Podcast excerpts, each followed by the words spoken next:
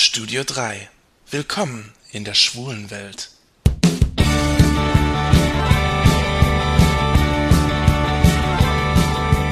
Hallo Männer, hier ist wieder euer Jan zum Studio 3 in Saarbrücken. 30. Bei mir geht's heute ums Älterwerden und ums Altsein. Mein Gott, ich bin 33. Nun schon seit drei Wochen. Ja, ja, drei Jahre ist es jetzt her. Da habe ich die magische 30 Jahre Grenze überschritten. Oh Gott, ich weiß noch, welche Gedanken ich mir gemacht habe. Ist in zehn Jahren, ist mit 40 alles vorbei? Bin ich dann abgeschrieben? Was ist denn daran so schlimm? werdet ihr jetzt sagen. Ja, es ist schlimm.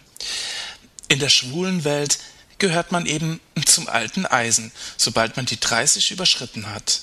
In der Welt der Schwulen herrscht nun mal der Jugendwahn. Gut aussehend, gut gebaut und vor allem jung muss man sein. Wer über Chats und Kontaktanzeigen nach Männern sucht, der legt meist seine Altersgrenze bei 30.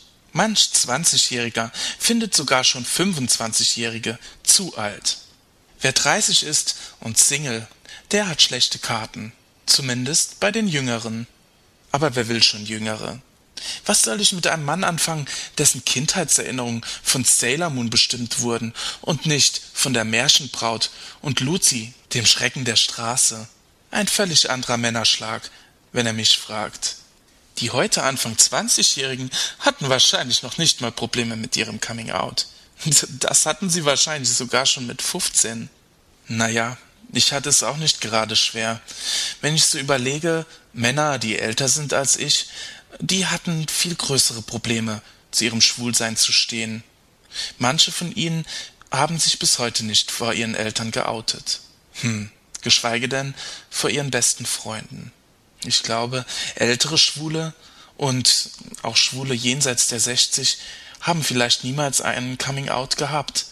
Manche haben vielleicht geheiratet, eine Familie und leben ihr Schwulsein nur im Versteckten. Das sind die Männer, die ihre Sexualität nur in Sexkinos oder auf Klappen ausleben können aufgewachsen in den 30er, 40er, vielleicht 50er Jahren, haben sie nie ein positives Verhältnis zu ihrer Homosexualität aufbauen können. Es gab ja noch den Paragraphen 175 und viele offene Anfeindungen gegenüber Schwulen. Wie viele alte, offen lebende Schwule kennt ihr? Euch fallen keine ein? Dachte ich mir. Ja, mir geht es ja genauso. Aber keine Sorge, in 30, 40 Jahren kennt ihr eine Menge alter Schwuler. Dann seid ihr nämlich selbst einer. Das Statistische Bundesamt hat errechnet, dass im Jahr 2050 die Hälfte der Bevölkerung älter als 48 und ein Drittel 60 Jahre oder älter sein wird. Endzeitstimmung für die vom Jugendwahn geprägte schwule Szene, oder? In Zukunft werden junge Schwule nicht mehr drum herumkommen, ein Date zu haben mit einem Mann, der deutlich älter als 30 ist. Zukunftsvision. Doch wie sieht es heute aus? Viele Schwule, selbst ich, können sich nicht vorstellen, wie es einmal sein wird, wenn sie alt sind. Ganz abgesehen davon, dass man mit dem Jugendwahn nicht mehr mithalten kann, wie sieht das Leben aus, wenn man älter wird? Da gibt es die Angst, von anderen Schwulen abgelehnt zu werden, was Rückzug und schließlich Vereinsamung zur Folge hätte.